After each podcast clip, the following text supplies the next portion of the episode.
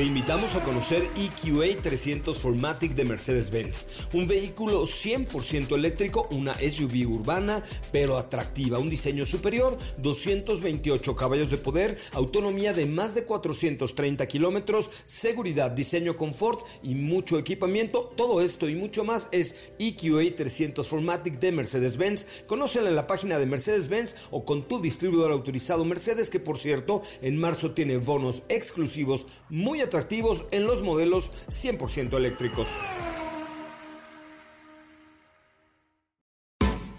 MBS Radio y el Dr. Zagal han dispuesto una generosa y elegante mesa para celebrar este banquete. Pasen y sean bienvenidos a degustar los manjares de este menú, especialmente seleccionado para los paladares más exigentes. Esperamos que esta experiencia cultural les deje buen sabor de boca, aquí en MBS 102.5.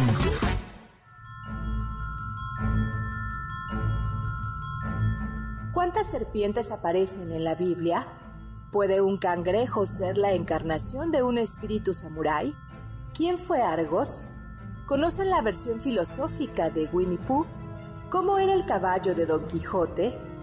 ¿Quién es Casiopea en la novela Momo? ¿Quién es el cerdito más capitalista de la literatura?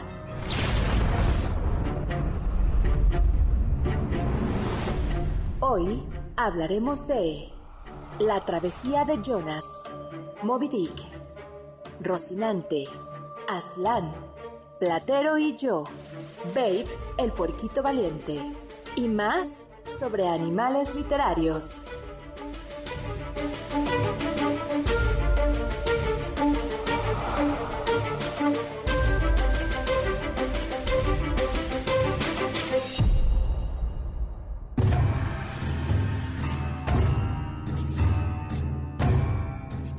Hola amigos del banquete, yo soy Carla Aguilar. Hoy vamos a estar hablando sobre animales amigos de cuatro patas, peludos, colmilludos también, y algunos muy pasados de lanza. Otros que viven bajo el mar, otros que viven en los bosques, pero todos tienen en común que son animales que nos acompañan en la literatura.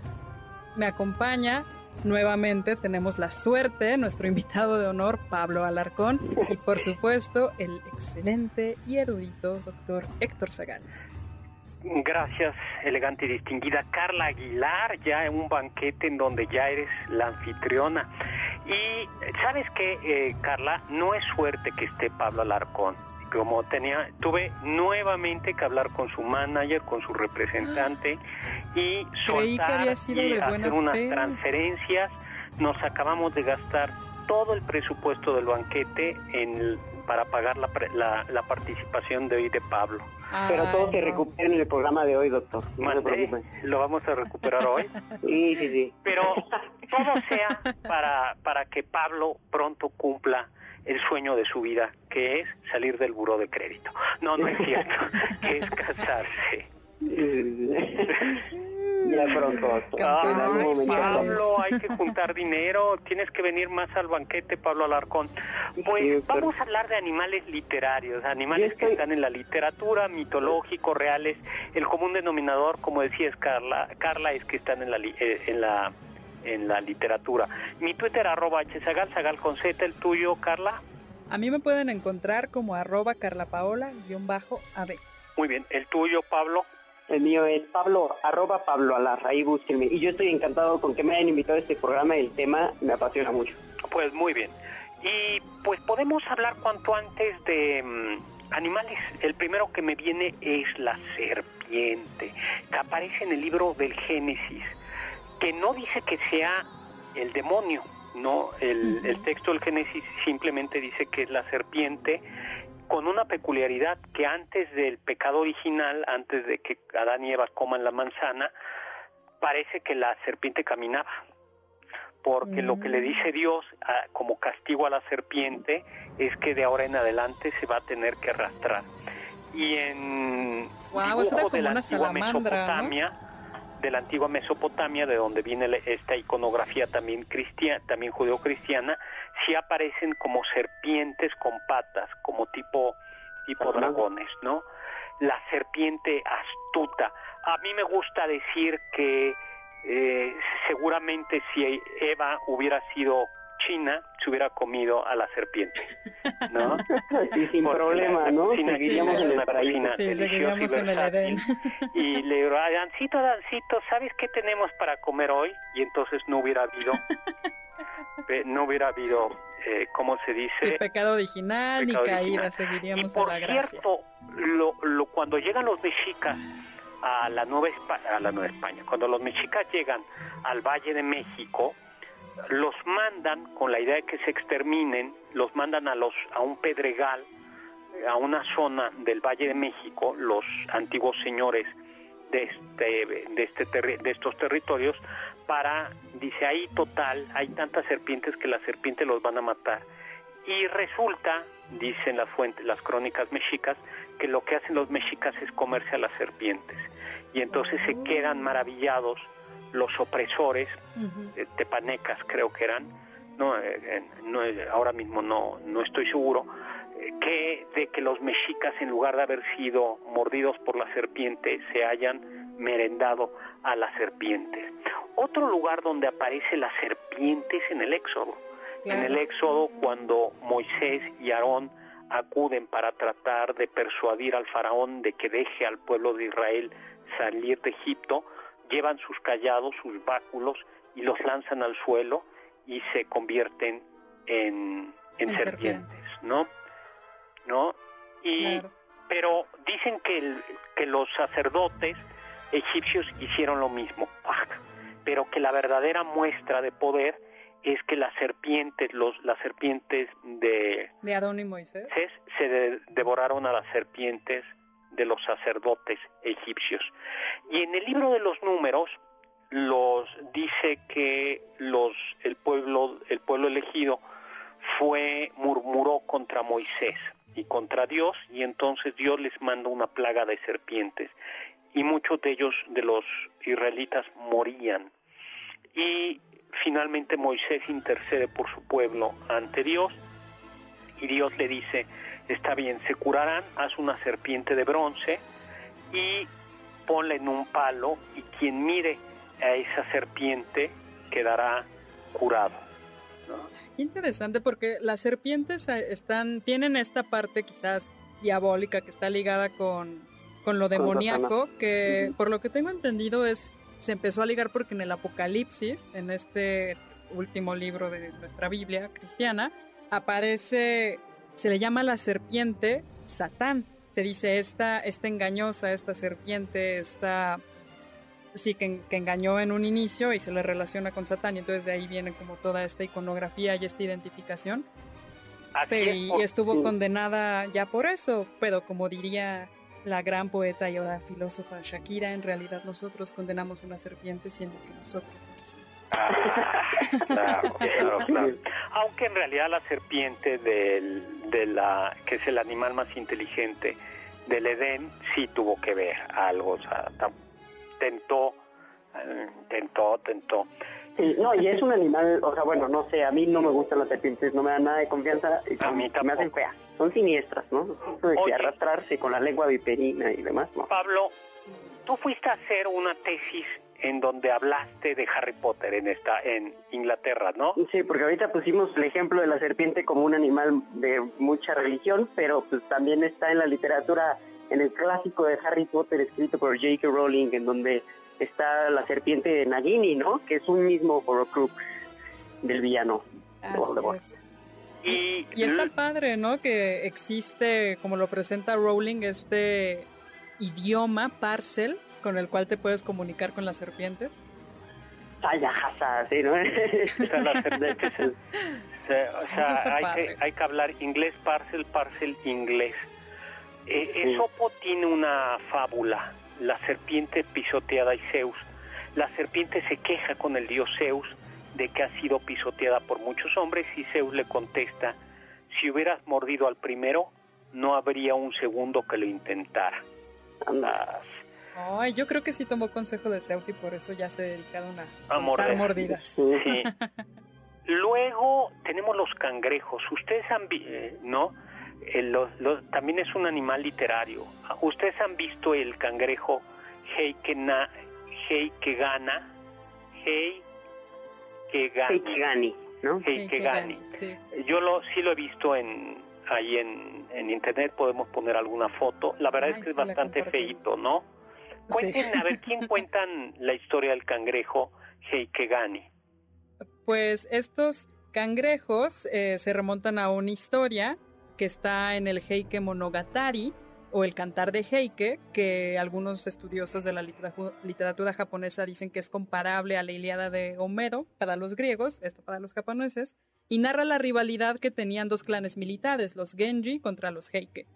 Y finalmente, después de muchas guerras, eh, termina este enfrentamiento con una batalla naval de Dan no Ura y con la derrota de este clan Heike.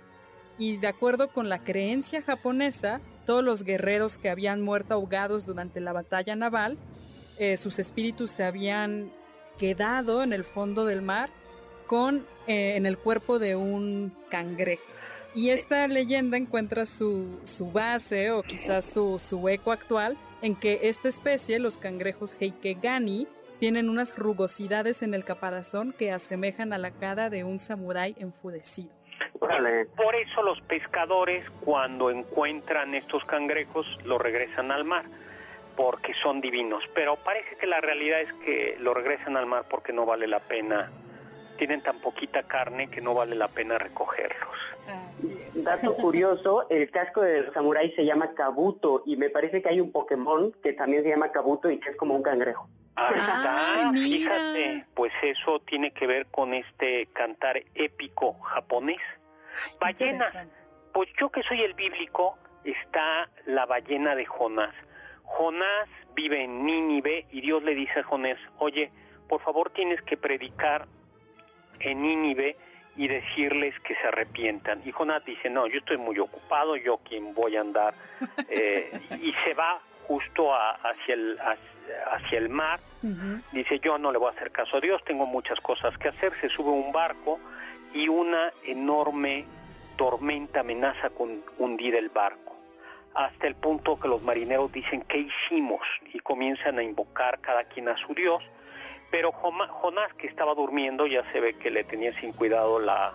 La ira de Dios. La ira, dice, lo levantan y dice, no, le dicen, despiértenlo para que él también rece, y él dice, no, miren, la culpa soy yo, la culpa soy yo porque estoy huyendo de Dios, aviéntenme al mar y la ballena eh, lo avientan al mar, se calma la... La tempestad que asolaba el barco. Y una ballena lo tiene tres días y tres noches, como le pasó a Pinocho y Yepeto, ¿no?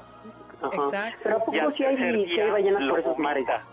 Lo, lo, lo vomita. Y luego, eh, ese es en realidad el gran pez. Pero también hay otra ballena de una gran obra literaria. Estamos hablando de Herman Melville y su novela Moby Dick, publicada en 1851. ¿De qué, de qué trata? Pues en esta narración habla, que además es gigante, se trata de el barco ballenero Pequot, que está comandado por el capitán. Ajá. Y bueno, la novela empieza, pueden llamarme Ismael. Y este hombre es el que nos va a ir contando cómo el capitán está obsesionado con capturar a una ballena en especial, que en realidad es un cachalote, y es a la terrible Moby Dick, porque fue ella quien en un enfrentamiento lo privó de su pierna. Y luego... Eh, y está inspirado en un hecho real, que fue un ataque al ballenero Essex por un cachalote y fue un hecho que Herman Melvin cuando lo escuchó se le hizo muy interesante y dijo voy a hacer un libro de un ataque de ataques de ballena. Melville había pasado también algún algún momento en un ballenero. Doctor Pablo, tenemos que ir rápido a un corte, pero ya regresamos para seguir hablando de animales literarios. Del diccionario del doctor Zagal.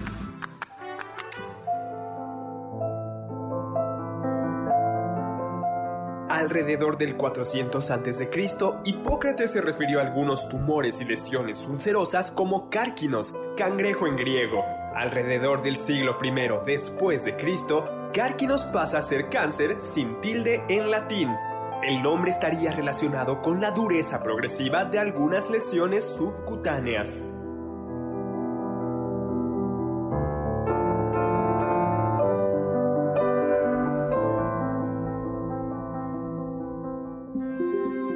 ¿Tienen algún comentario? Pueden contactar al chef principal, el Dr. Zagal, en Twitter, arroba hzagal. Ya volvemos a este banquete después de un ligero interés comercial en MBS 102.5.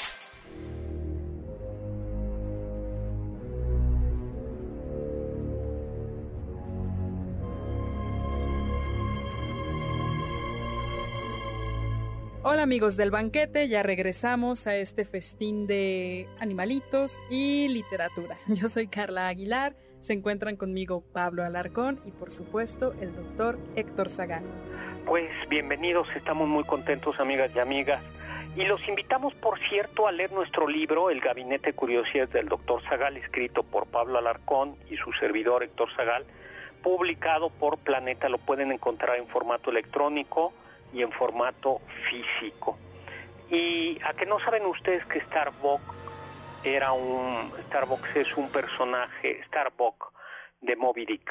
Un miembro de la tripulación del Capitán Ahab. Así es, así es, así es. Pues, pues ya tenemos dos. Ah, bueno, mi Twitter arroba hzagal, zagal con z, Pablo el tuyo. El mío es arroba Pablo Alar. Muy bien. ¿Y el tuyo, Carlita? arroba carlapaola-ab. Y recuerden que si no nos pueden escuchar en vivo, nos pueden escuchar en, los podcasts y está nuestro Facebook, Doctor Zagal, donde pueden escuchar y ver todo tipo de noticias, chismes históricos, cápsulas, videos y mi canal de YouTube, Doctor Zagal. Caballos famosos. Pues caballos hay muchos. El caballo del mío Cid. Pero la antítesis o la parodia de Babieca, ¿cuál sería? Rocinante. Rocinante. Que es el caballo de Don Quijote de la Mancha, ¿no? Y que en realidad no es... Eh, a ver, ¿por qué no? ¿Tú tendrás ahí alguna cita de cómo era Rocinante, Carla? Sí, aquí justo en Don Quijote se dice así. Cuatro días se le pasaron en imaginar qué nombre le pondría. Y así, después de muchos nombres que formó, borró y quitó, añadió, deshizo y tornó a hacer en su memoria e imaginación, al fin le vino a llamar Rocinante, nombre a su parecer alto, sonoro, significativo de lo que había sido cuando fue Rocín, antes de lo que ahora era, hiel y huesos, y que antes, y que era antes y primero de todos los rocines del mundo. Y es que Rocín en español antiguo es un caballo de mala estampa y de poca alzada. Era un caballo de trabajo. Pues Rocinante sin duda un personaje de la gran novela de la literatura occidental que es Don Quijote de la Mancha.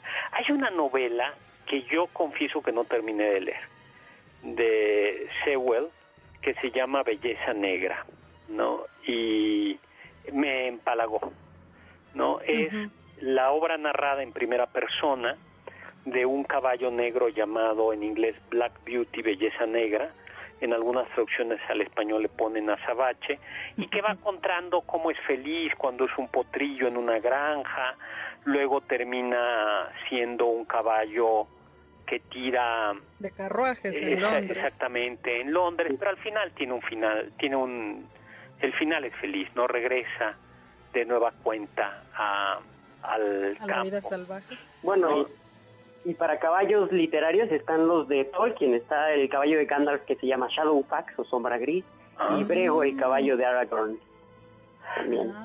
mira. que bueno, pues ya tenemos cuatro caballos literarios. Bueno, podríamos hacer todo un programa sobre caballos, famosos, de caballos, platicar del caballo del, del Oropelo se llamaba el caballo de Maximiliano de Habsburgo y aprovecho también para hacer el comercial de que se animen a leer mi novela Imperio de Maximiliano de Habsburgo. ¿Puro comercial, doctor? Pues sí, pues es que tú tienes que conseguir dinero para tu boda, yo para salir del buro de crédito, mano. Así es, es la hipoteca, pagarla, doctor. Oye, hay una eh, relato eh, que me empalaga verdaderamente. Lo tuve que leer dos veces una vez lo leí por las dos por obligación y, y sí, sí, sí me empalaga, que es, a pesar de que es un gran escritor, Juan Ramón Jiménez, un español, el, español Juan Ramón Jiménez, que tiene la eh, descripción,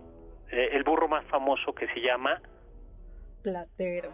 Y yo. yo- A ver, ¿quién, quién, quién lee? ¿Carla o Pablo? Carla. Carla, Yo ahorita, yo ahorita comento algo de García Márquez, doctor. juega. Ay, perfecto. Dice así. Platero es pequeño, peludo, suave, tan blando por fuera que se diría todo de algodón, que no lleva huesos. Solo los espejos de azabache de sus ojos son duros cual dos escarabajos de cristal negro. Lo dejo suelto y se va al prado y acaricia tibiamente con su hocico, rozándolas apenas las florecillas rosas, celestes y gualdas. Lo llamo dulcemente, Platero, y viene a mí con un trotecillo alegre que parece que se ríe en no sé qué cascabeleo ideal. No, es demasiado para mí. Florecillas rosas, celestes. No, Ay, Está que además es como un suelto, peluche. Prado, acaricia, tibiamente. No, si es un burro. Pero es Sí, el Bueno, burro no más famoso de contra la los burros, pero me parece demasiado empalagoso. ¿Qué nos ibas a contar de Gabriel García Márquez? Pues los animales también aparecen en las grandes obras de García Márquez.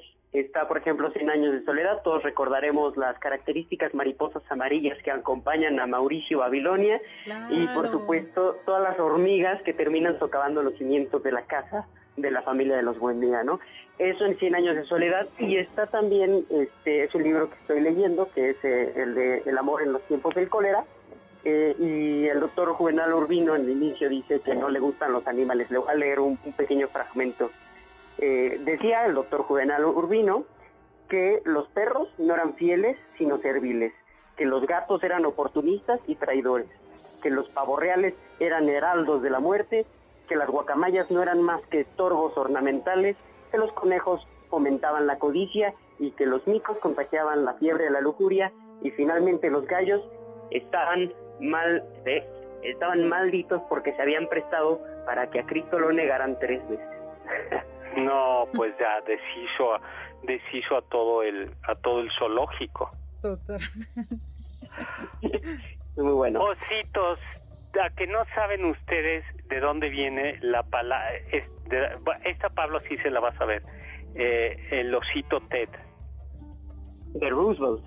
exactamente. Cuenta la historia. Roosevelt.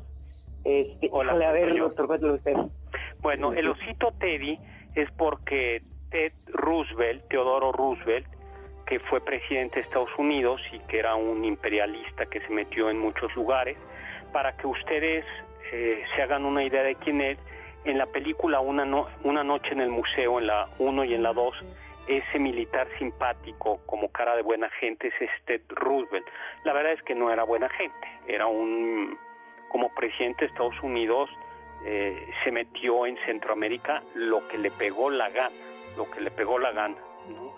Y en una campaña de reelección fue a un estado del sur e iba a cazar osos. Lo invitó el gobernador a cazar osos. Y le tenían un oso, pues el gobernador queriendo quedar bien con Ted Roose- Roosevelt, le había capturado ya un oso para que llegara simplemente Ted, Ted Roosevelt y lo matara.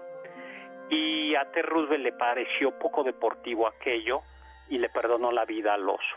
Y por ahí un caricaturista hizo una caricatura llamándole Teddy, el osito de Teddy, y a alguien se le ocurrió, que gustó mucho, y a alguien se le ocurrió poner, hacer como un osito de peluche que se llamara el osito de Teddy, el osito Ted, ¿no? Ah, Ese es el- inicio. Ese, ese es, pero tenemos, hay otro osito Teddy, ¿no? Hay un osito llamado Ted que este no es literario, pero es una historia que nos acompaña ahora. Salió en 2012 la película y este oso no tiene nada de tierno. Es un pelado, ¿no? Sí, es un pelado, drogadicto, sexualmente activo, promiscuo, todo. Es un osito, o sea, está muy bonito, pero no tiene nada de tierno. Se supone que vino a la vida un día que su dueño, un niño que no tenía amigos y nadie quería jugar con él, pidió que, de deseo de Navidad, que su osito tuviera vida para que fuera su mejor amigo por toda la vida. Ay, Y entonces el osito cobra vida y es inocente junto con el niño cuando pues es pequeño, pero conforme va creciendo pues va adquiriendo la rebeldía y los vicios de, de la adolescencia y la juventud. para que vean. Winnie Pooh, del escritor británico Alan Alexander Milne, que murió en 1956. Tenemos que irnos rápido a un corte, pero ya regresamos a hablar de Winnie Pooh. Los sabios dicen...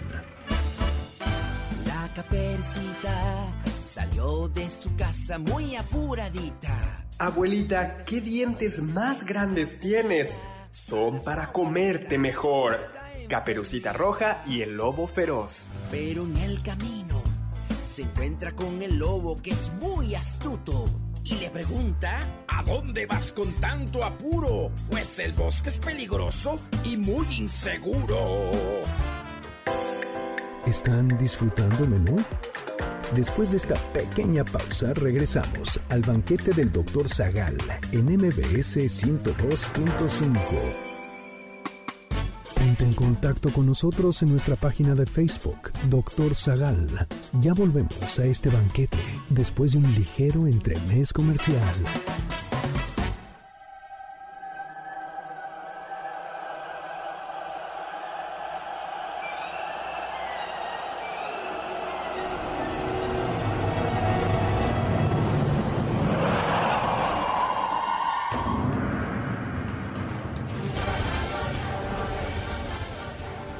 Del banquete, ya regresamos a esta mesa, este festín de historias, cuentos y una que otra anécdota que involucra animales, animales de la literatura. Yo soy Carla Aguilar, están conmigo Pablo Alarcón y por supuesto el doctor Héctor Zagal. Pues yo soy Héctor Zagal y les vuelvo a dar la bienvenida a este banquete que estamos hablando de animales literarios. Mi Twitter arroba hzagal, zagal con z. Pues les decía Pablo, Carla, amigos, amigas, que en 1926 Milne o Milt, inspirado en el osito de trapo que tenía su hijo Christopher Robin Milne, eh, pues escribió, escribió Winnie Pooh. Lo que le contaba era a partir del osito historias para entretener a Christopher y así apareció el mundo de Winnie Pooh que convive con canguros, con el puerquito, con el burro Igor, con conejos, búhos, y que todos los personajes, excepto Conejo y Búho, estaban inspirados en peluches de sus hijos. Por cierto, en una en la biblioteca pública de Nueva York están los originales del peluche, ¿no? Ay, qué bonito. Mm, qué bonito. Ay, qué bonito, ¿no? Ay, Oiga, doctor. Uno asqueroso, eh, pues Franz Kafka con la metamorfosis y Gregorio Samsa convirtiéndose en un enorme insecto. Ay, es cierto. el- se el que es horrible, ¿se acuerdan que además le avientan un día una pera, una manzana, Una manzana y se le le cae en el caparazón y se le comienza eh, comienza a- infectar. el, po- sí, exactamente, el proceso de putrefacción de la manzana y el pobre animal ahí, ¿no? Ujú. Y Ay, Balú- historia es súper cruel. Ay, pero doctor Pablo, ¿sabían que Winnie Pooh tiene un lugar muy interesante dentro de la filosofía?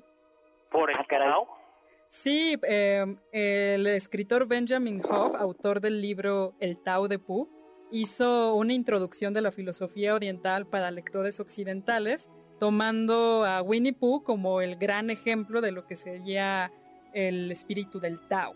Porque era alguien simple, que simplemente acep- aceptaba la vida tal cual era, no se complicaba pensando en el futuro y simplemente era feliz comiendo miel.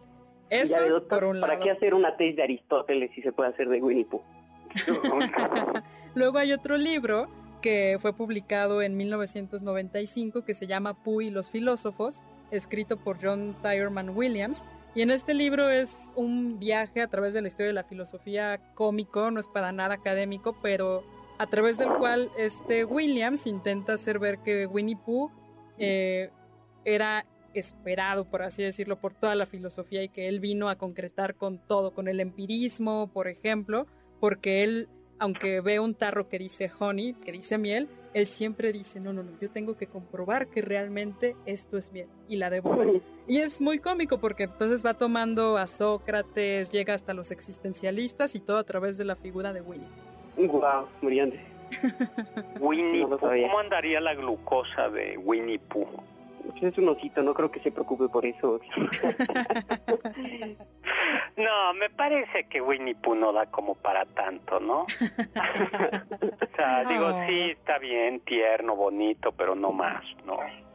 Oiga, doctor, a ver si se saben estas. Les voy a decir qué animal y a ver si saben dónde aparece. Las cabras. ¿Las cabras? ¿Cabras? No. Aparecen en eh, los mitos nórdicos. eh, el carruaje de Thor, de Thor es tirado por unas cabras. Es cierto. Y al final el canijo es capaz de devorarlas, o sea, se las come y solamente deja los huesos y al día siguiente son cabras mágicas y entonces se recuperan.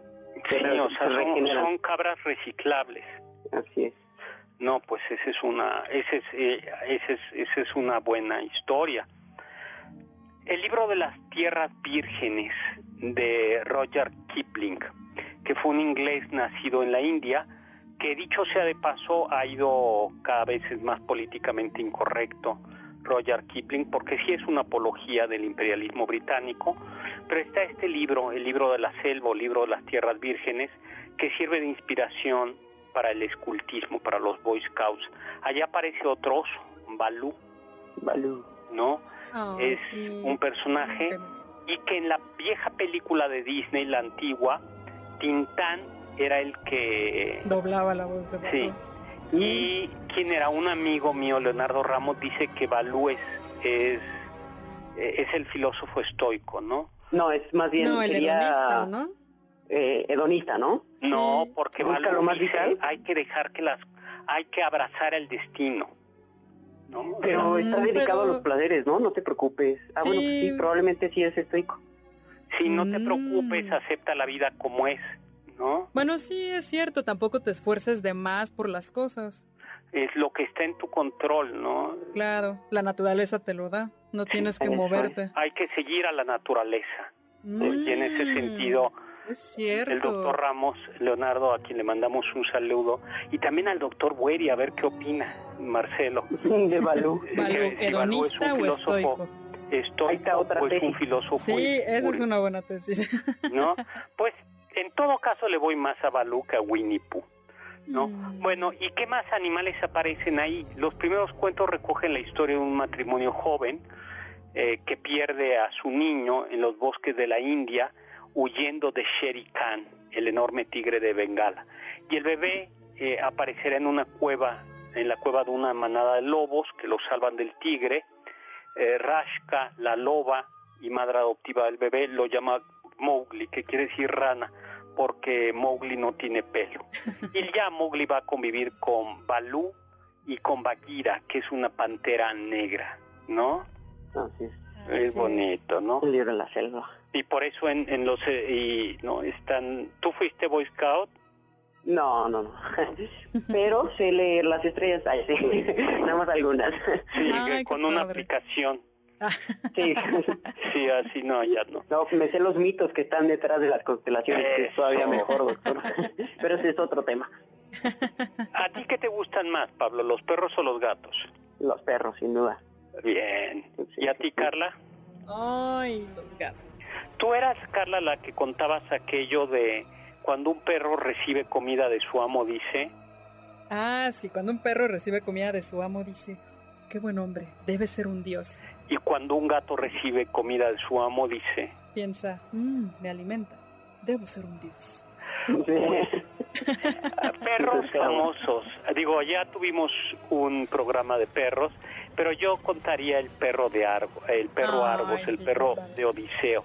Cuando regresa a Ítaca después de un- 20 años de ausencia, eh, Odiseo vuelve disfrazado de mendigo para que nadie lo reconozca, ni siquiera su esposa Penélope.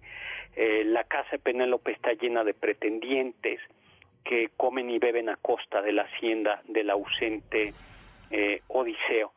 Y lo sorprendente es que Odiseo logra extra- eh, engañar a todos, salvo a su ama de llaves o a su nana, y a Argos, su perro, que al verlo llegar se emociona, ¿no? Eh, El, el olfato no engaña. El Exactamente. perro es perfecto. y Argo muere después de haber cumplido su objetivo De de esperar fielmente el regreso de su amo. Oh. Qué lindo. sí. Ah, Había vivido 20 años el perro y Además, o sea, sí está cañón. esa es fidelidad. Oiga, otro Milú, perro. Milú, el, el Fox Terry de Tintín, también.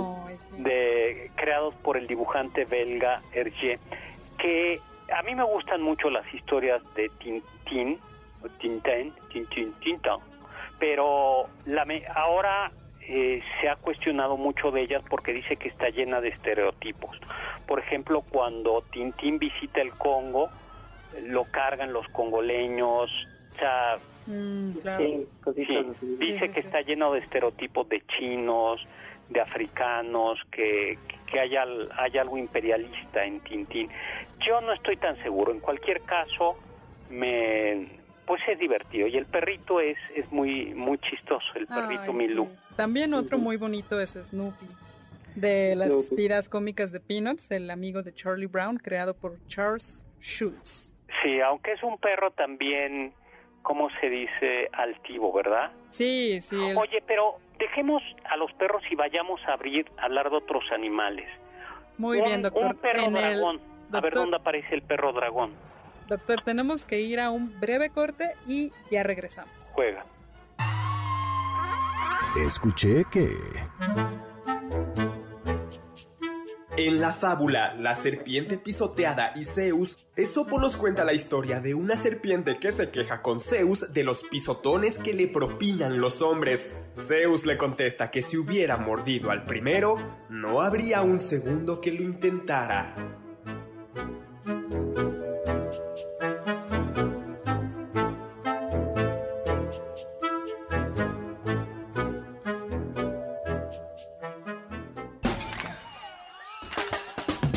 ¿Faltaste alguno de nuestros banquetes? ¿Quieres volver a degustar algún platillo? Escucha el podcast en mbsnoticias.com. MBS 102.5. ¿Listos para el siguiente platillo? Quédate con nosotros. Aún hay mucho por picar y la promesa sabrosa, el postre. Hay quien dice que... Winnie the Pooh, ese simpático y simple oso que vive en el bosque de los cien acres, tiene un lado oscuro. Algunos psicólogos han determinado que Pooh, junto con sus amigos, representan varios trastornos mentales. De acuerdo con esto, Pooh sufre de trastorno por déficit de atención. Rito tiene autismo, Conejo padece de trastorno obsesivo compulsivo, Igor sufre de depresión, Piglet padece de ansiedad, Tiger es hiperactivo y Christopher Robin, el niño, sufre esquizofrenia. ¿Qué opinan?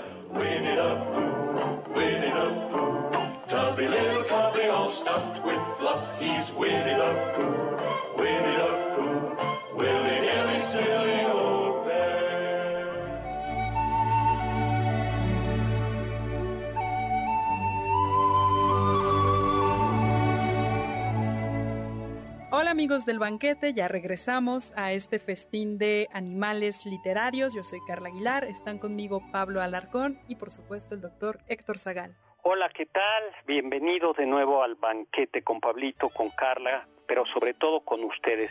Abrazos a, Aida, a Rosas, abrazos a Mario Urbina. Pero estábamos hablando de un perro que parece dragón. Estamos Yo hablando no sé cuál de... es ese, doctor. ¿Mandé? ¿Cuál es ese? Fujur el perro de la historia sin fin de Mijael Ende. Ah, ya. ¿No? Es el dragón blanco de la suerte, oriundo de fantasía. Es un animal muy diferente de los dragones de la mitología. Pero ese, ese entra como animal fantástico, más que como animal literario, porque ya raya en la mitología. No, pero es Mijael Ende es literatura. Claro, aparte de esto tiene, tiene razón. No tiene alas, pero vuela, vuela es ligero a pesar de su inmenso tamaño, sí, y tiene escamas color madreperla que brillan con intensidad. Qué bonito. Y que es el principal uno es el principal acompañante de Atreyu, uno de los protagonistas de Mijael Ende, ¿no? y, y bueno, pues ya, ¿no? Tenemos a otro, ya que estamos hablando de Mijael Ende, hay otra novela de Mijael Ende em, que se llama Momo. ¿La han, leído? Yo eh, justo la empecé a leer, doctor. Está, ah. me, está atrapando mucho. Les adelanto que los hombres Momo eh, es una niña encantadora en un pueblo encantador y aparecen los hombres grises, que los hombres grises dicen hay que aprovechar el tiempo. Y entonces a base de aprovechar el tiempo la gente deja de convivir. Y eh, bueno, pues lo que hace Momo es embarcarse en una pequeña odisea para recuperar o liberar a los hombres de esta esclavitud de los hombres grises. Y una de sus aliadas es una tortuga, la tortuga Casiopea, ¿no? Y que la tortuga Casiopea que se comunica con los humanos porque en su caparazón aparecen como letreritos, como si fuera anuncio, ¿no? Pero la gran habilidad de Casiopea es que sabe lo que va a ocurrir media hora antes no puede cambiar el futuro, pero lo que puede pasar es que lo que va a ocurrir media hora antes. Claro. Y eso permite de alguna manera, pero solo media hora antes, ¿no? Híjole, es bastante feo porque imagínate que vas con Casiopea en un avión eh, a la mitad del Atlántico y te dice, en media hora se caerá el vuelo. Ay, no. sí, porque no hay manera en la que no pase eso que dijo. Sí, dices, pues, no, pues puedes cambiar. ya mejor no digas nada. Atlántico, ¿no? Sí, se va a caer. Una novela extraordinariamente importante para nuestra época es la novela de George Orwell publicada en 1945 que se llama Rebelión en la Granja. y que creo que es una novela muy importante porque muestra los riesgos eh, que en ocasiones los gobiernos revolucionarios, cómo van los gobiernos revolucionarios convirtiéndose en gobiernos dictatoriales. ¿no? Esto eh, ha pasado en la historia de la humanidad desde la Revolución Francesa y George Orwell lo que hace es hablar de esto en la Revolución Rusa. ¿no?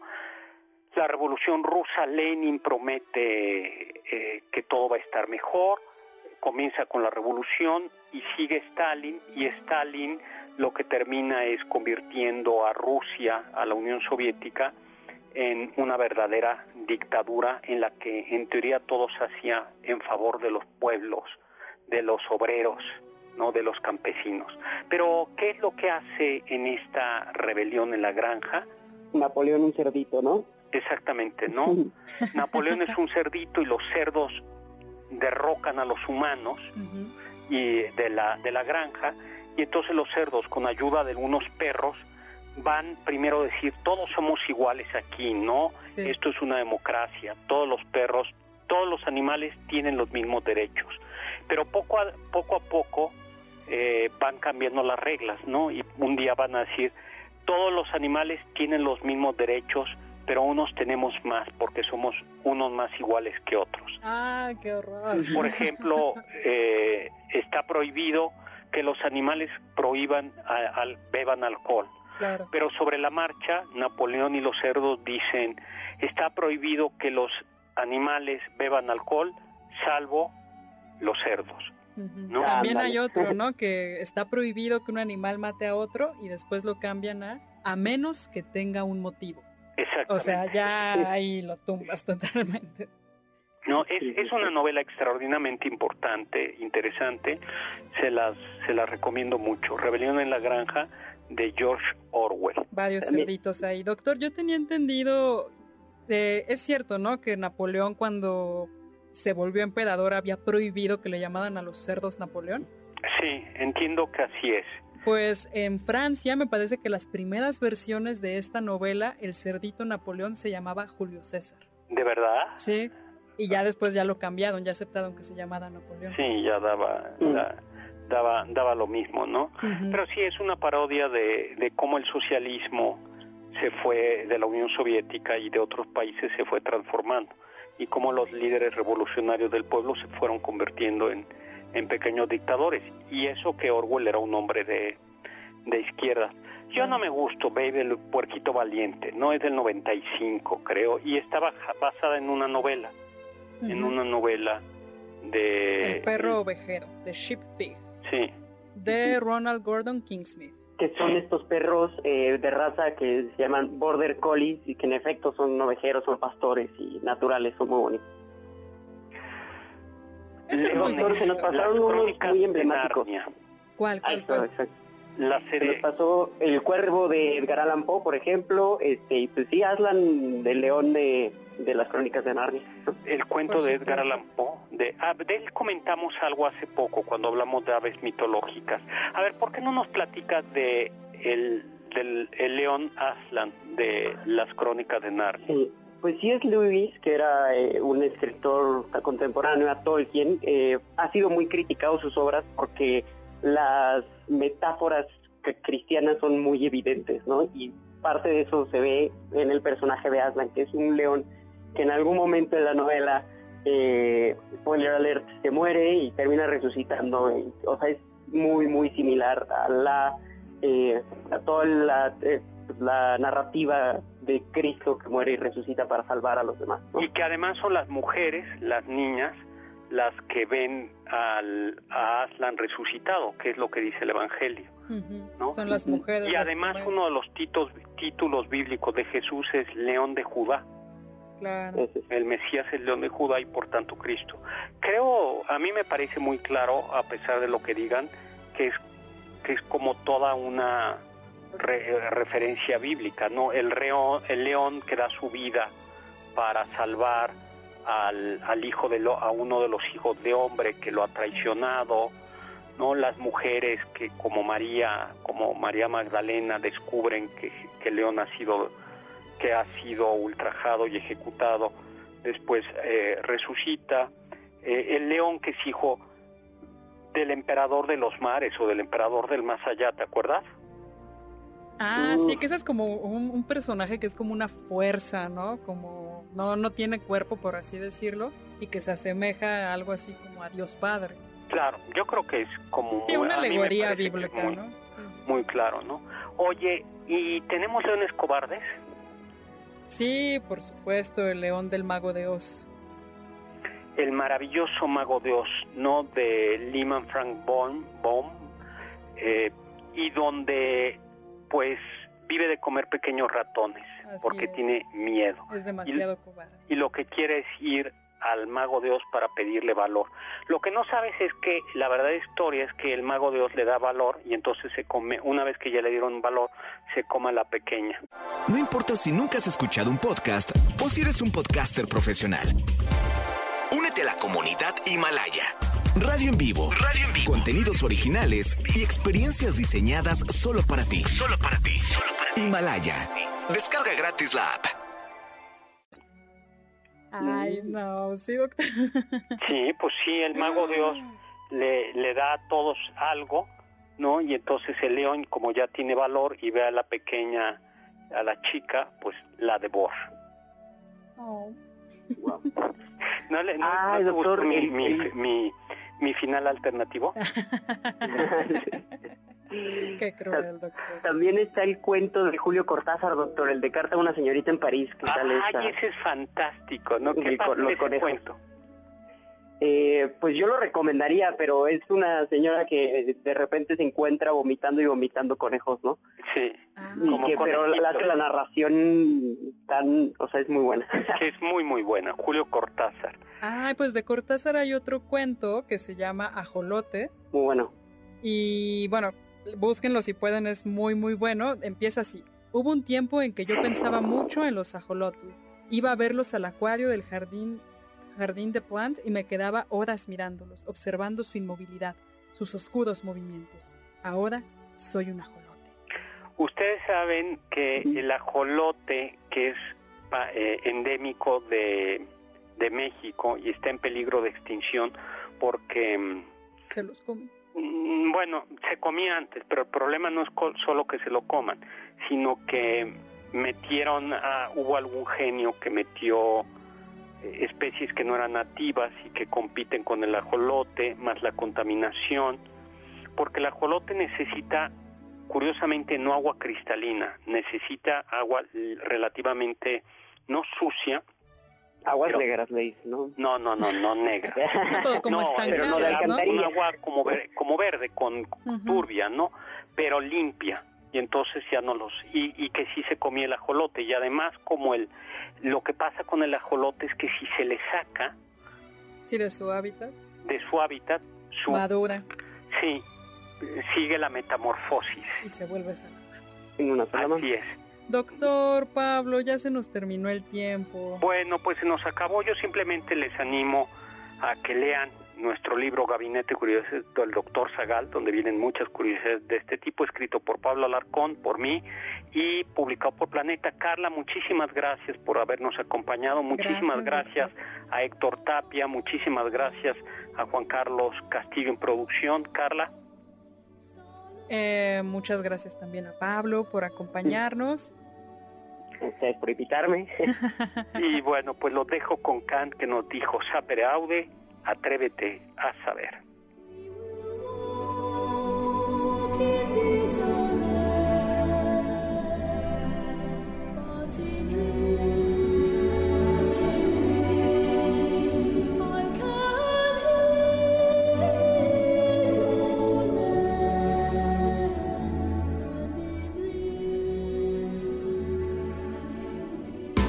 Confiamos que este banquete ha sido un deleite gourmet y cultural. Gracias por escucharnos y nos esperamos el próximo sábado con una deliciosa receta que seguro será de su agrado. MBS 52.5